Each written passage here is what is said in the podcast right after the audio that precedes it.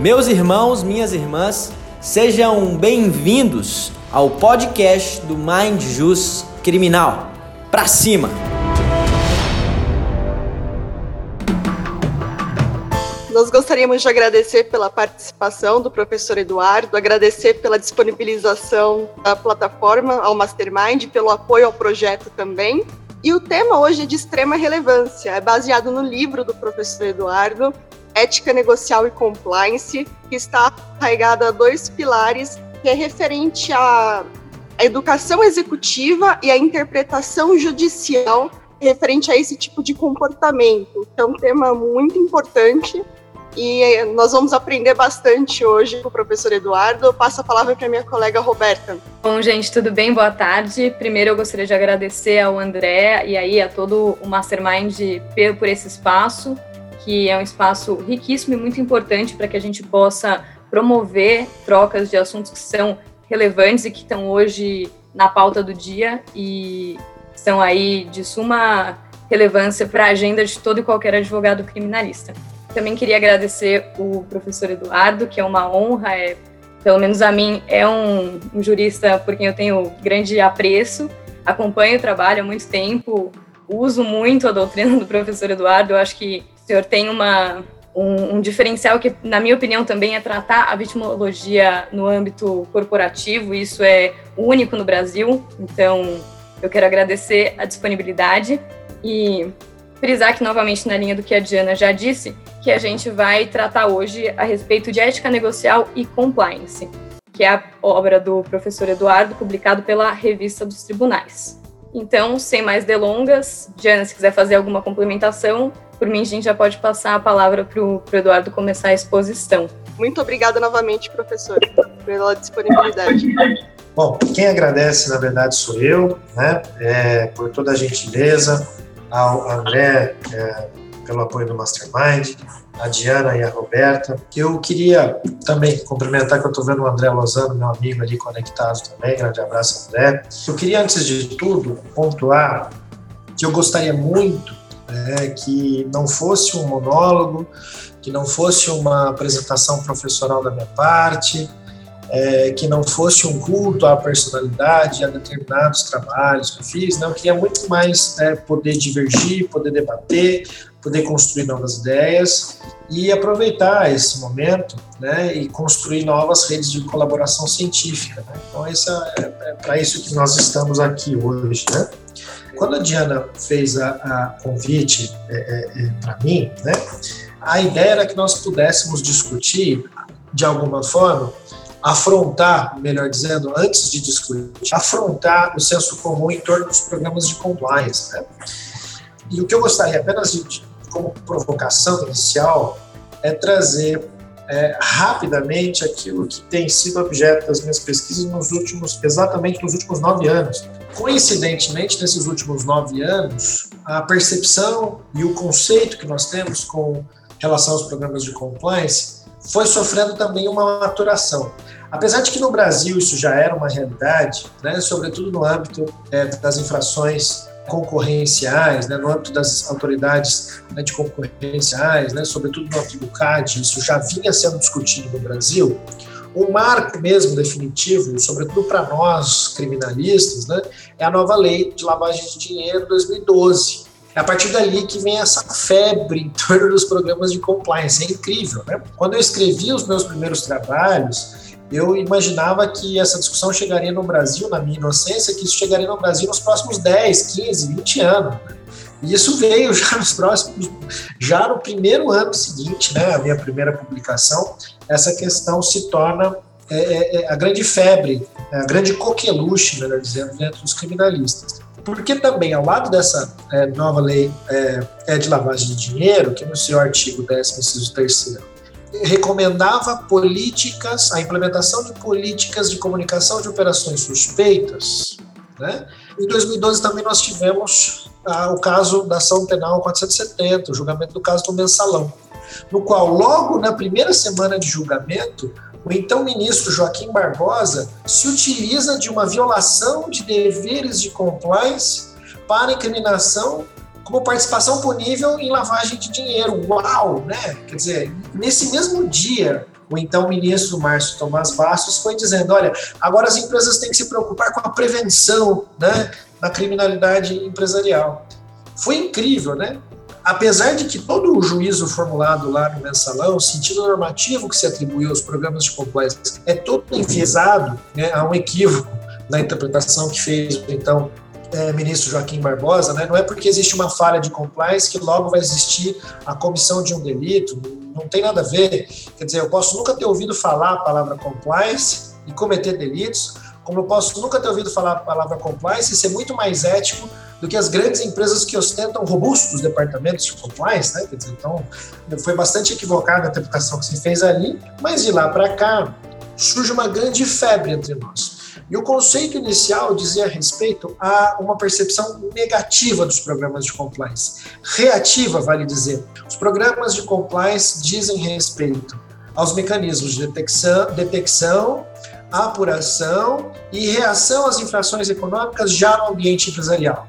Por que, que é negativo? Porque ele nega uma infração que ocorre no ambiente empresarial. Ele nega um comportamento antissocial. Vem em 2013 aquelas mobilizações populares, a lei anticorrupção, que apesar de não ser uma lei é, de natureza é, penal, pelo seu conteúdo incriminador, ela tem consequências penais. Né? Vem a Lava Jato 2014, começa-se a interpretar que não só a gente pode se utilizar de uma perspectiva negativa, mas se difunde no mercado a retórica da integridade.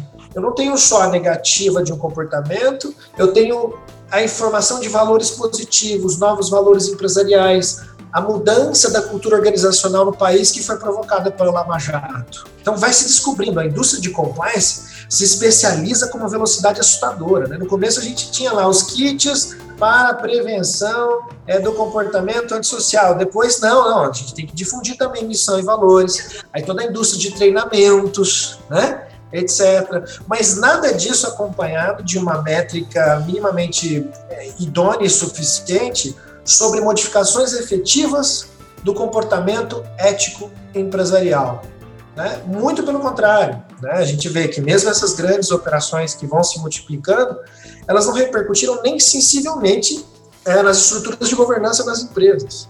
E isso tem toda uma explicação de fundo do ponto de vista de atribuição de responsabilidade. Né? Existe um foco na atribuição de responsabilidade individual, a gente pode discutir bastante sobre isso se vocês quiserem, e ao mesmo tempo uma indiferença em relação a ampliação do alcance da responsabilidade penal da pessoa jurídica. Mesmo apesar da ausência de métrica de efetividade sobre os instrumentos de compliance, sobre tudo aquilo que produz a indústria de compliance, nos últimos dois ou três anos, introduziu-se uma nova retórica, uma nova narrativa para promover esse mercado, que é a narrativa da inovação social, e das novas tecnologias, né? Utilização de inteligência artificial para sofisticar as soluções de compliance, etc. Mas nada disso ainda tocou o chão. No Brasil, nós ainda não conseguimos demonstrar é, com alguma suficiência a realidade de tudo isso. Né? Quais são as empresas que de fato detém essa tecnologia, como essa tecnologia de fato tem gerado soluções de compliance e como essas soluções impactam na melhoria do ambiente ético-social. E, curiosamente, e essa é uma tônica da indústria de compliance, né? ela, com muita velocidade ela se especializa para gerar novos produtos de mercado. Curiosamente, de março para cá, desde a decretação da, da pandemia, né, já vem os primeiros textos sobre o papel dos programas de compliance na solução é, da crise gerada pela, pela pandemia da Covid. Como vocês fizeram generosamente menção no meu livro, eu queria contar uma outra coisa que, consciente ou inconscientemente, em 2019 eu havia sugerido é, é, eu havia sugerido incluir como um dos mecanismos de compliance a noção de gestão de crise. Mas eu não estava pensando, quer dizer, eu não tinha minha bola de cristal e estava vendo uma pandemia, apesar de que nesse ano aqui foi o ano em que eu pude é, realizar um projeto de pesquisa em Hong Kong, depois eu posso compartilhar isso com vocês também. Eu estava pensando na gestão de desastres. E tudo isso como decorrência de todo um esforço criminológico que vai dizer que mesmo as pessoas melhor articulados do ponto de vista moral, mesmo o André Lozano, pessoa moralmente estruturada, modelo de, de, de estrutura moral, pessoal, para o, todo o Brasil, todo o Senado Nacional, doutor André Lozano também pode cometer delitos. Né? Assim como as empresas, mesmo as empresas que ostentam o mais robusto, o mais sofisticado, o mais tecnológico, Master Blaster programa de compliance, elas também podem uh, uh, se envolver em infrações econômicas, inclusive instrumentalizando os seus programas de compliance para cometer infrações econômicas até onde alcança o meu entendimento, a minha informação, uma das empresas envolvidas numa das principais tragédias socioambientais da história recente foi a primeira a receber o seu certificado de sustentabilidade. Foi a primeira a ser certificada no planeta. Das principais empresas pivôs da Lava Jato, o departamento de compliance ficava no mesmo corredor do departamento que pagava o suborno. Né? Então a gente tem que superar essa retórica. E o que nós, é, é, o que eu tentei especializar a partir daqui, tem uma chamada especial de uma revista, eu estou tentando desenvolver isso em pesquisa científica, né? Como utilizar é, é, essa gestão de crise como instrumento de compliance. Eu sei, doutora Roberta, que você vai errar. Eu sei, doutora Diana, que mesmo você também pode errar. Agora, quando eu faço a diligência em relação a você, me conta se você está preparada para reparar aquilo que você errou e para restaurar aquela sociedade que você lesionou. É aí que vem a lógica, Roberto, da vitimologia corporativa. Conta para mim, porque eu sei que você pode errar. Então você tem recursos para superar esse erro. E no caso da Covid, né, quer dizer, da, da, da, das possíveis é, lockdowns, possíveis é, crises de desabastecimento e etc. Com base na sua é, posição central na cadeia de produção, conta para mim como é que você vai utilizar essa produção para reconduzir o processo produtivo em torno daquilo que é essencial, em torno daquilo que nós de fato necessitamos. E não da retórica que você vai a partir de agora distribuir o álcool gel para a população né, tantas toneladas de álcool gel e etc. Né? Você passa cinco décadas destruindo o ambiente com as queimadas de cana-de-açúcar agora você distribui uma, algumas toneladas de álcool gel e quer me satisfazer com isso? Sete, oito décadas explorando um ambiente de captura regulatória ou de muito frágil é, é, política regulatória, para não dizer ausência de regulação, e você distribui alguns testes de compliance ah, desculpa, teste de compliance, teste de, de, de, de, de Covid, né? Eu quero saber se de fato você pode exercer uma liderança capaz de reconduzir ou de reconstruir né, todo o processo é, produtivo em desmanche no momento de pandemia. Né? Então, esse é o estado atual das coisas, que vai nos permitir, doutor André, né, tem dois doutor Andrés, né, o André do Mastermind e o André Lozano, que vai nos permitir também identificar não só a necessidade de mensurar, de avaliar cientificamente a efetividade dos programas de compliance, mas o fato de nós temos que questionar se de fato eles são necessários. Qual é a real necessidade de um programa de compliance para esta empresa? Ela realmente precisa? Ela já tem outros controles que podem funcionar muito melhor? Né? Qual é o tipo de compliance que ela precisa, adequado ao tipo de risco a partir da qual ela está alinhada ou não? A empresa mal está fechando o balanço Crise da pandemia, inclusive, os recursos escassos. Agora vem você querer aumentar os seus custos de transação? Ou vem você, gigante, né, campeã brasileira, que está oito décadas no mercado, vem você exigir de mim agora pequenininho, que mal está é, se, reerguendo né, na crise, vem você exigir de mim que eu tenha custos de compliance. Né? A isso nós chamamos de over compliance que é a utilização pelas grandes de instrumentos de compliance para dominação estratégica e supressão de players do mercado. E é o contrário. Eu não tenho que utilizar recursos de compliance para suprimir os players. Eu tenho que utilizar minha posição central na cadeia produtiva para capacitá-la, para reerguê-la. Né? Essa é a lógica. É assim que a gente consegue transformar as estruturas de mercado e as redes contratuais em torno de um modelo, é, um melhor modelo de ética empresarial. E, por fim, eu sei que estou falando majoritariamente para advogados, estudar programa de compliance a partir dos seus fundamentos históricos e éticos exige questionar aquilo que você faz enquanto análise de risco. A legal risk assessment, né? Análise de risco jurídico. Análise de risco jurídico não é você dizer se pode ou se não pode conforme a lei. Isso é muito pouco. É preciso você articular uma crítica consistente à política regulatória nacional, à atuação das atividades de enforcement e também a pouca expressividade das iniciativas corporativas em relação aos programas de compliance. Quando a gente fala em política regulatória nacional, a gente tem que ter um mínimo de previsibilidade na distribuição da liberdade de ação empresarial, e nós não temos isso com o um mínimo de adequação. Quando a gente fala em harmonização das autoridades de enforcement, a gente tem que saber com qual autoridade é, fiscalizadora nós vamos dialogar, com qual autoridade nós vamos cooperar, e que tipo de cooperação vai ser idônea, que tipo de priorização na sua atuação funcional eles têm. Para homenagear minha colega a doutora Paula, que está conectada também. Se eu cortar ali na esquina de, da, da minha casa uma árvore com mais de 10 centímetros de diâmetro, não vão tardar alguns segundos até ter a polícia ambiental aqui me dando problema. Agora, cai uma barragem, cai outra barragem, há outras mais de 80 na iminência de cair, e o sistema de justiça criminal, as nossas autoridades de enforcement, não tem instrumentos minimamente idôneos para fazer frente a esse comportamento corporativo socialmente danoso.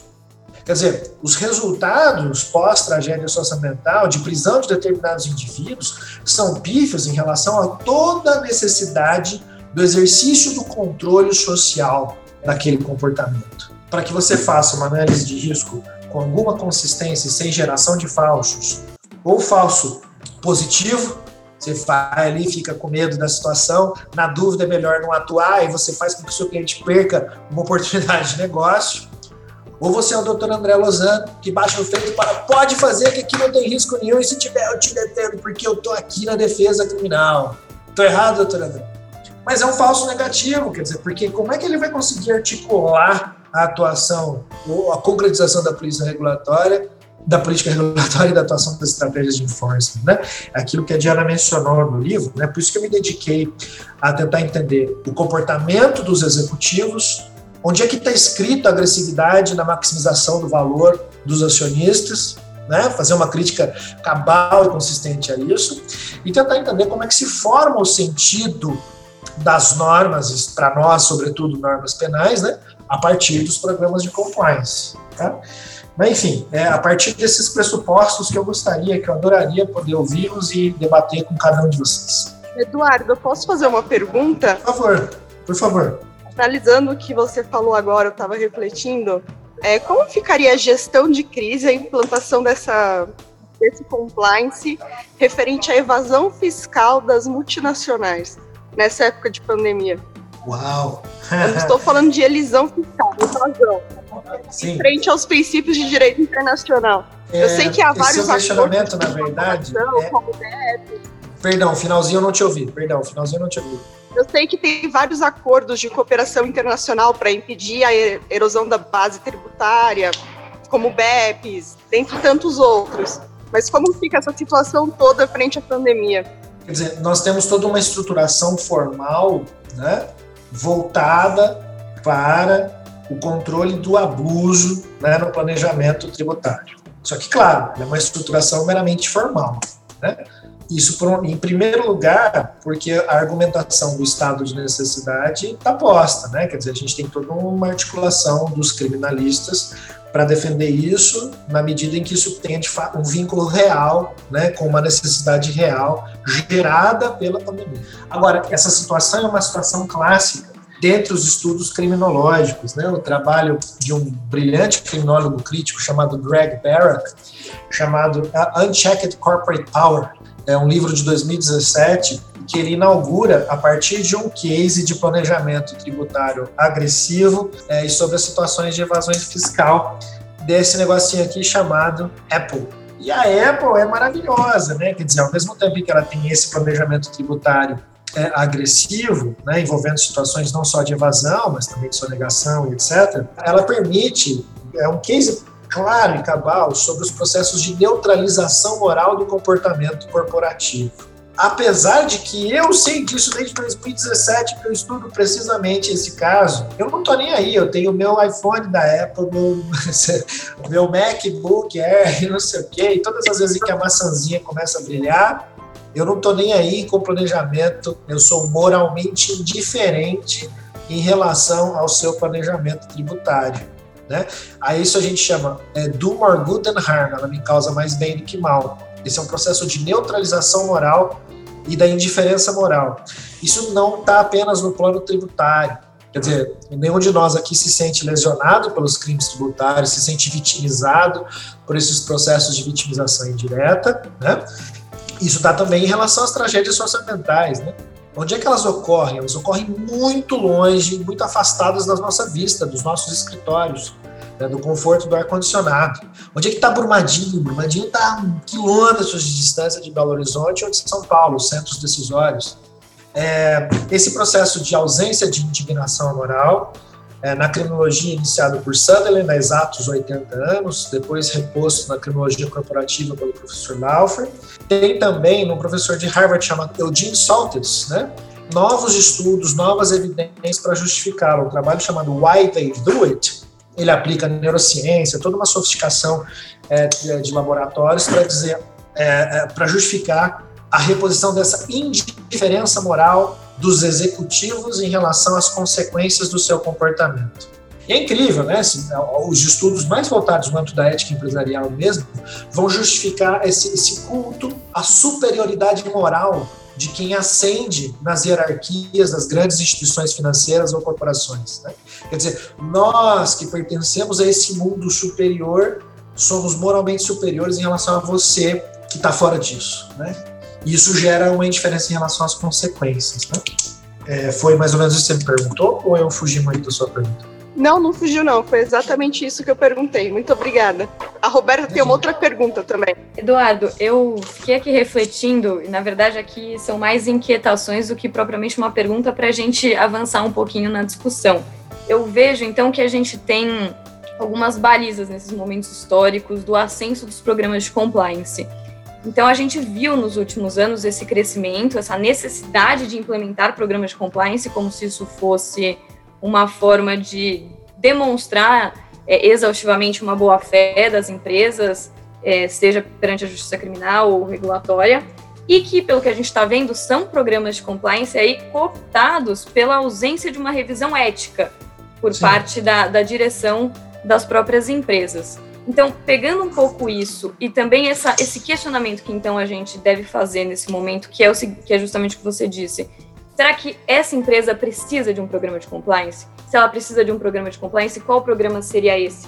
E mais, em que estrutura da empresa estaria localizado o núcleo do, de compliance? Estaria vinculado a um conselho? Estaria independente? Porque isso eu acho que também é, é um outro ponto. E às vezes essas, esses questionamentos eles acabam muito imbricados e a gente não consegue fazer a devida distinção. E eu acho que isso também entra quando eventualmente a gente tem que se debruçar sobre a análise de um caso para dar uma parecer sobre uma gestão de risco que é mais ampla do que propriamente saber é, se vai, ok, vai incidir o tipo penal ou não vai. Para fazer essa análise, então, o que, que você acha que a gente precisa hoje aprimorar quando a gente fala aí de, de gestão de risco? A Roberta está com pressa de acabar o debate, né? ela já quer saber total, então, qual é a solução, né? Gostei, então. vamos, vamos, logo, vamos, vamos, vamos logo para a conclusão. Né? Concluindo, né? É, é muito interessante o que você está dizendo, né? É, eu, como eu não tenho mais nada que fazer na minha vida, eu fui tentar estudar isso como uma história econômica mesmo, né? desde a virada do século XIX para o início do século XX até os dias atuais, e acompanhei, é, sobretudo de 99 para cá, os memoranda é, do Department of Justice, né, do DOJ, que é o equivalente ao nosso Ministério da Justiça, que dá as diretrizes de atuação das autoridades fiscalizadoras lá nos Estados Unidos, né, e como isso inspira ou não aquilo que a gente faz aqui. Vamos para a conclusão. O último é, guia é, demonstra como essa desorientação, a gente não sabe o que fazer, a gente não sabe como conduzir a nossa análise de risco jurídica, né? é um fenômeno global, é um fenômeno global que inclusive se reproduz lá nos Estados Unidos. Né? Você mencionou a palavra perfeita que está no, guia do DOJ, que é good faith, boa fé, demonstrar a boa fé da empresa. Né? Que em ética empresarial a gente chama de autenticidade do comportamento, professor Laufer. Tá? Os resultados foram: nós não sabemos como articular uma política regulatória, porque nós temos, desde a crise dos subprimes, evidências e mais evidências científicas de que os esforços regulatórios são for fools, né, a pesca para tolos, né, fishing for fools, tudo aquilo que a gente tenta regular, na verdade o mercado se especializa com uma dinâmica assustadora, Vou contar um rápido caso a respeito ainda da política regulatória. Mark Zuckerberg, perante as autoridades europeias, ele ri da cara de todo mundo. Ele fala: Meu, vocês estão achando que vocês, vocês que me distribuem liberdade de ação empresarial, né? Sou eu que crio comportamentos e sou eu que induzo a forma como vocês operam. Facebook é um estado supranacional, nas expressões dele, que eclipsou a esmagadora maioria dos estados nacionais.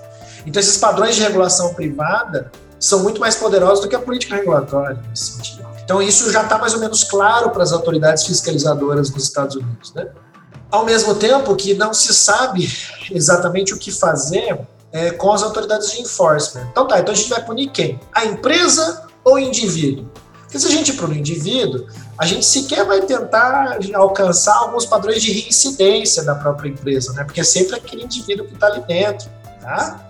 Ou inclusive toda a minha percepção de política criminal, de controle do comportamento socialmente danoso, não se caracteriza se eu fico ali com o foco no indivíduo. Ah, então tá, então vamos, solução mágica, vamos atribuir responsabilidade penal às empresas. Tá bom, então o que é que você faz com os efeitos colaterais? Essa discussão é desde 99 para cá. Porque no fim da história, se eu atribuo responsabilidade penal à empresa, quem sofre em primeiro lugar são os seus empregados e os orçamentos deles, né, de toda a sua família, que depende do funcionamento daquela empresa. Mas mais do que isso, Roberto, na, no livrinho de vitimologia corporativa, né, que eu defendi como livro docência aqui em Ribeirão Preto, a minha ideia era resgatar a forma como as corporações interagem com as pessoas, né, interações sociais, tá? Como vítima interage com o ofensor e quando esse ofensor é a própria empresa. E a questão que nos crimes corporativos nem sempre é tão fácil atribuir responsabilidade às empresas. Vamos voltar para o caso de Samarco, da, da, da Samarco, né, o caso de Mariana e o de Brumadinho. O Estado do Espírito Santo, depois da tragédia de Mariana, teve sensíveis quedas na sua arrecadação. Sem um Estado que não arrecada, como é que ele formula políticas públicas básicas de reparação?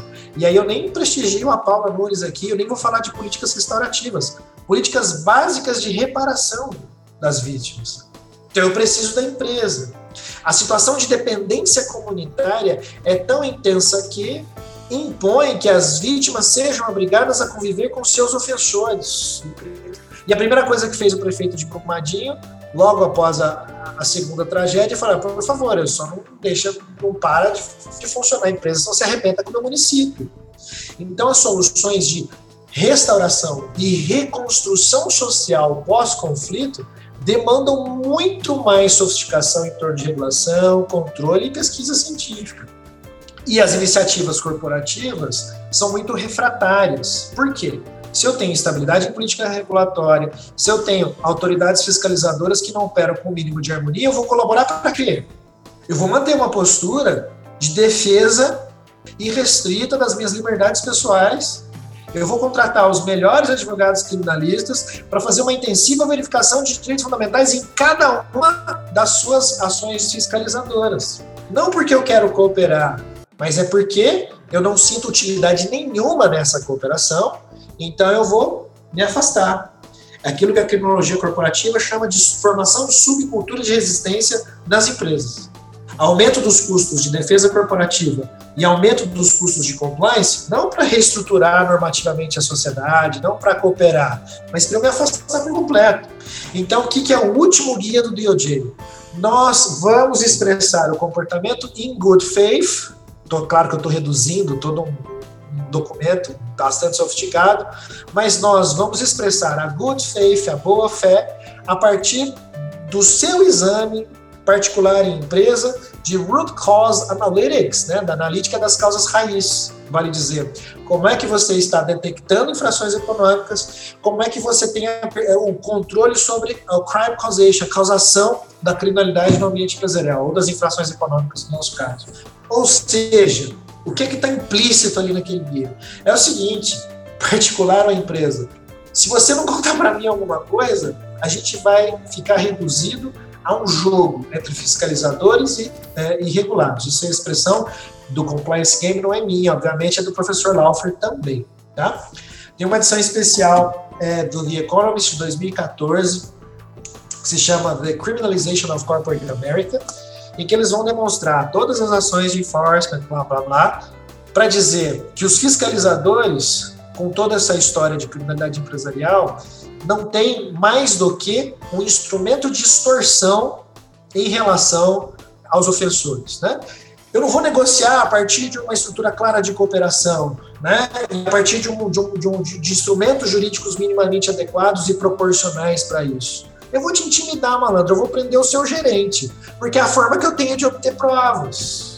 É aí onde cai, é por isso que a gente precisa estudar tanto, né? A gente está bem no comecinho, o estudo da criminologia corporativa entre nós ainda é uma criança, né? Toda essa lógica que a gente reproduz sobre autorregulação regulada, para começar aqui, tem um problema grave na, na importação desse modelo, é, no original se chama Enforced Self-Regulation, seria autorregulação submetida a controle. A gente já trouxe como autorregulação regulada, né? A gente já esvaziou o poder de controle do comportamento corporativo socialmente danoso. Mas tudo bem, vamos aceitar a expressão autorregulação regular. Você só consegue articular Estado empresa, mesmo que o Estado reconheça o seu anacronismo, né? quer dizer, uma força-tarefa tem lá exagerado cinco pessoas, Lava Jato é situação excepcional, tá? E as empresas têm quantos é, é recursos de defesas corporativas, 50, 500, mil pessoas para fazer a defesa corporativa. Né? É claro que não existe paridade aqui. É por isso que o Estado delega deveres para particular e para empresa. E aí, a partir da sua conveniência, ele deveria cooperar e, a partir dessa cooperação, negociar. História da carochinha, né? Quer dizer, esse é um modelo. Um modelo que desmancha. A gente não tem utilidade na cooperação, a gente se afasta. No que eu me afasto, eu justifico enforcement obsessivo. Mas na exata medida em que eu justifico o enforcement obsessivo, eu aumento as minhas defesas corporativas, eu me isolo, subcultura de resistência. E é aí que esse enforcement obsessivo começa a aprender, a vulnerar direito, etc. A gente vê os grandes espetáculos prendendo o gerente, na prisão do gerente.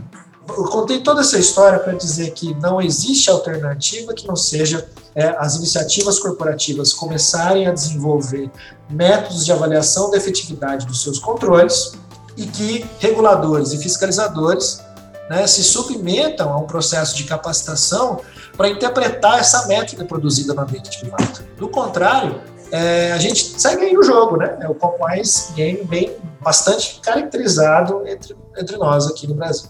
Eduardo, uma outra questão é como, ao seu ver, uma implantação de uma política de compliance, juntamente com novas tecnologias, ele incluiu no bojo da Lava Jato a condenação indevida de presidentes e diretores da, de grandes empresas mediante a, a aplicação distorcida da teoria do domínio do fato porque eu já vi defesas, inclusive, que se basearam num sistema israelense para falar que as mensagens não chegavam ao conhecimento, à ciência do diretor e presidente da empresa.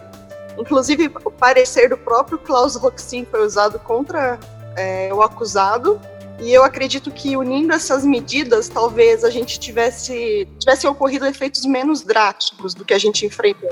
É, eu não entendi exatamente o papel das novas tecnologias, mas eu acho que eu consigo é, fazer um comentário sobre a sua pergunta. É. Nós precisamos, obviamente, de muito mais consistência no estudo da intervenção delitiva entre nós, é, especialmente da, da, da, dos problemas de autoria e participação dentro do ambiente empresarial.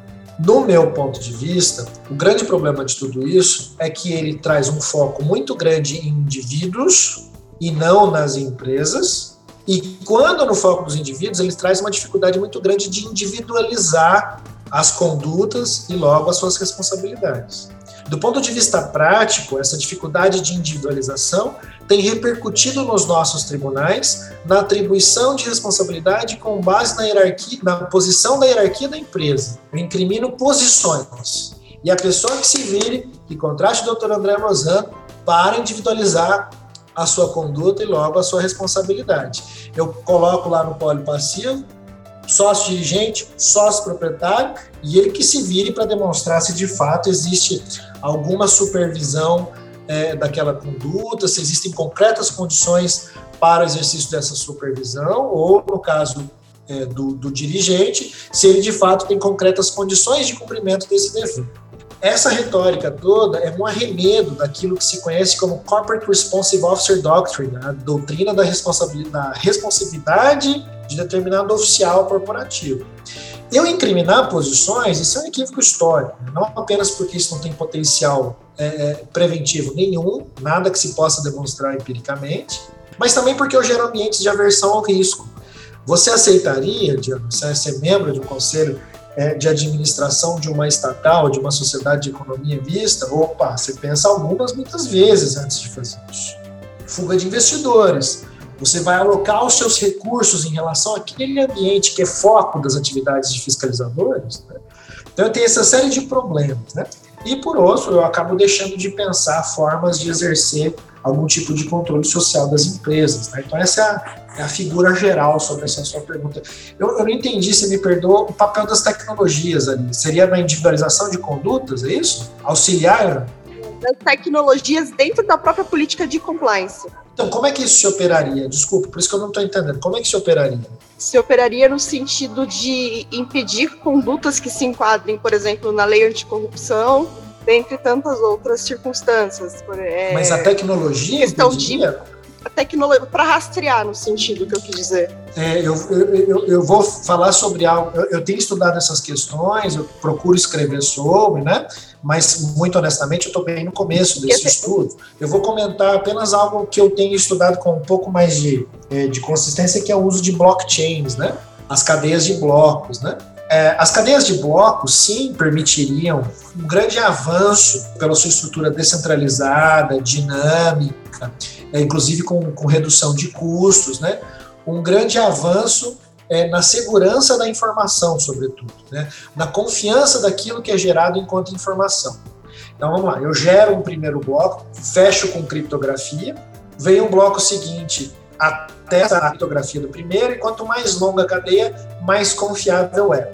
Só que o grande problema do, do, do, uso de blockchains, que também dá abertura à creative compliance, a compliance criativa, ou a instrumentalização dos programas de compliance para a comissão de delitos, isso não sou eu que digo, isso quem diz é Dominic Brodowski, um professor alemão. O grande problema é o que eu chamar ser humano, né? o cognitive bias, né? O viés cognitivo ao gerar o dado. Quer dizer, sempre vai ter um ser humano que vai fechar aquele bloco, fechar aquela criptografia, ou que vai programar a inteligência artificial que vai fechar aquela criptografia. Né? Então, eu não consigo suprimir o elemento do humano que pode. É, é, assim, é sempre geração de mais controles sem resultado de fato demonstrável, entendeu? Verificável do ponto de vista de modificação do comportamento ético empresarial.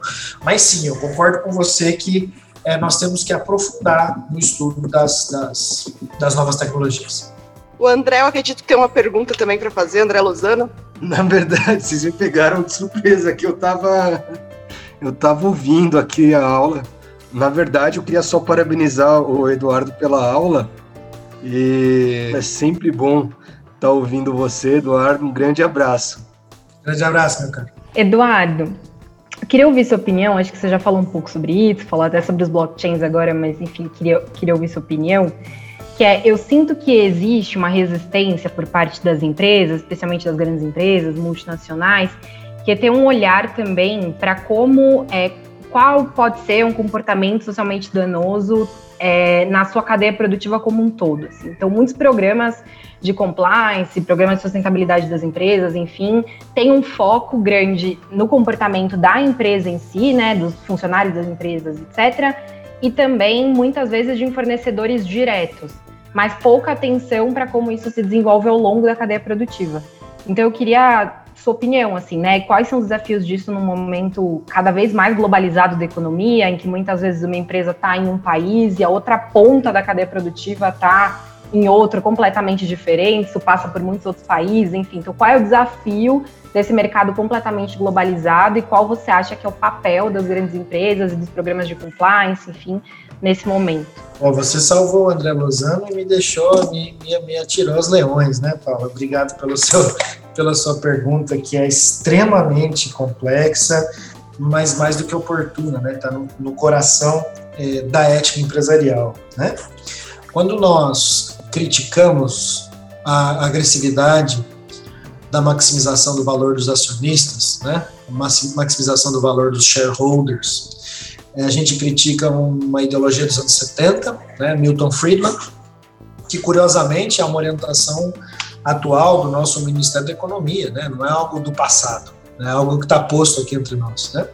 Essa agressividade na geração é, de valor para os seus acionistas.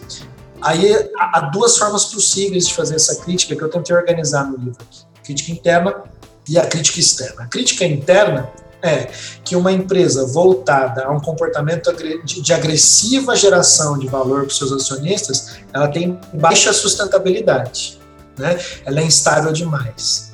Ela está submetida a comportamentos altamente arriscados e a alto risco especulativo. O tempo todo ela não é perene, ela cai.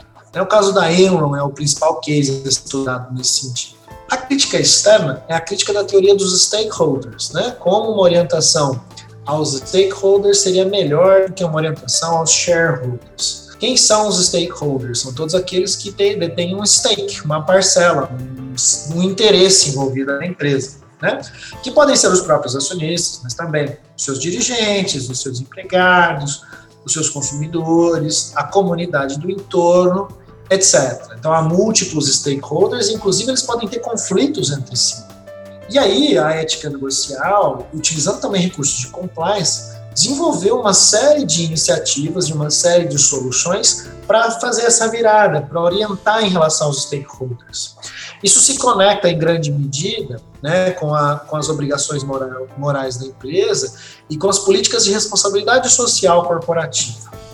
A ideologia você deixou bem claro, a ideologia da sustentabilidade. O meu negócio é sustentável e eu, e eu me oriento para expandir a, a, a, forma como eu compartilho, compartilho os benefícios da empresa com todos aqueles que estão interessados. Né? Mas isso ainda é uma grande retórica. Para nós, criminalistas, não significa que eu giro para o comportamento dos stakeholders que eu estou solucionando os problemas de ética empresarial, muito pelo contrário. Você que estuda redução à condição análoga de escravo, por exemplo, você sabe que é uma série de empresas campeãs em termos de responsabilidade social corporativa ou de orientação a stakeholders, que precisamente por isso encontram justificação moral, moral justification, né, para cometer essas infrações aí secundárias do tipo modalidades de escravidão moderna. Não significa que eu tenha então esse comportamento orientado a stakeholders que eu deixo de cometer infrações econômicas ou crimes. Essa é a, essa é a lógica principal e não existe solução, e esse poderia ser um papel nosso, né, enquanto grupo organizado, enquanto colaboração científica, né, enquanto pesquisa universitária e etc. Tal, desenvolver, formular essas intervenções que possam superar a mera orientação dos stakeholders e possam de fato concretizar modificações de comportamento ético empresarial. Essa é a, essa é a, é a lógica, entendeu? Deixa eu repassar aqui uma pergunta da querida Simone, ela até fez um comentário, uma pergunta aqui. Ela que é nossa amiga da nossa comissão de, de Tech e Novas Práticas, querida Simone, tamo junto.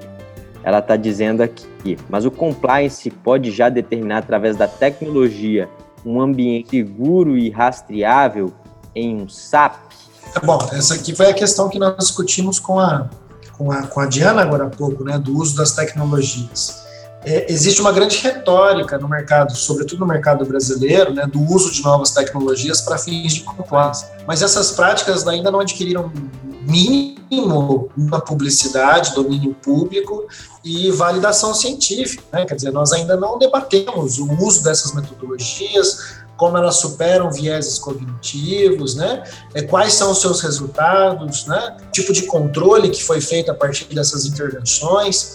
É, então, Simone, ou, ou, bem você, por favor, me traga essa experiência, ou eu tenho que te dizer que nós temos que começar a avaliar é, é, é, é os atores de, de, de, compliance que têm apresentado essa retórica. Tá? Submetê-los à avaliação científica, submetê-los ao debate, então, como é que você produziu a intervenção? Como é que essa intervenção alterou o comportamento dentro da empresa e como é que você volta? Mas essa é a lógica, tá? Sensacional. Pessoal, já nos passos finais aqui do nosso bate-papo, queria demais escutar nossos amigos, inclusive os amigos de outros países. Alguém tem alguma pontuação a fazer, alguma contribuição a ser feita, algo a ser dito? Por gentileza, vamos lá, Gabriel. Professor, é, a minha pergunta é no sentido da análise do programa de compliance depois que aconteceu um fato delituoso, né? Por exemplo, no caso da Espanha, que tem a responsabilidade penal da pessoa jurídica, e isso vai impactar lá, os programas de compliance vão impactar lá na culpabilidade da pessoa jurídica. Como que a gente pode harmonizar o conhecimento ex post, que é o conhecimento que o tribunal tem, claro, né, porque já vem o caso pronto para ele, já tem o delito é, que ocorreu efetivamente, com o conhecimento ex ante, quando da elaboração do, do programa de compliance, porque a gente gerenciar risco não quer dizer que a gente vai eliminar o risco, né? Bom, muito obrigado, Gabriel, pela pergunta.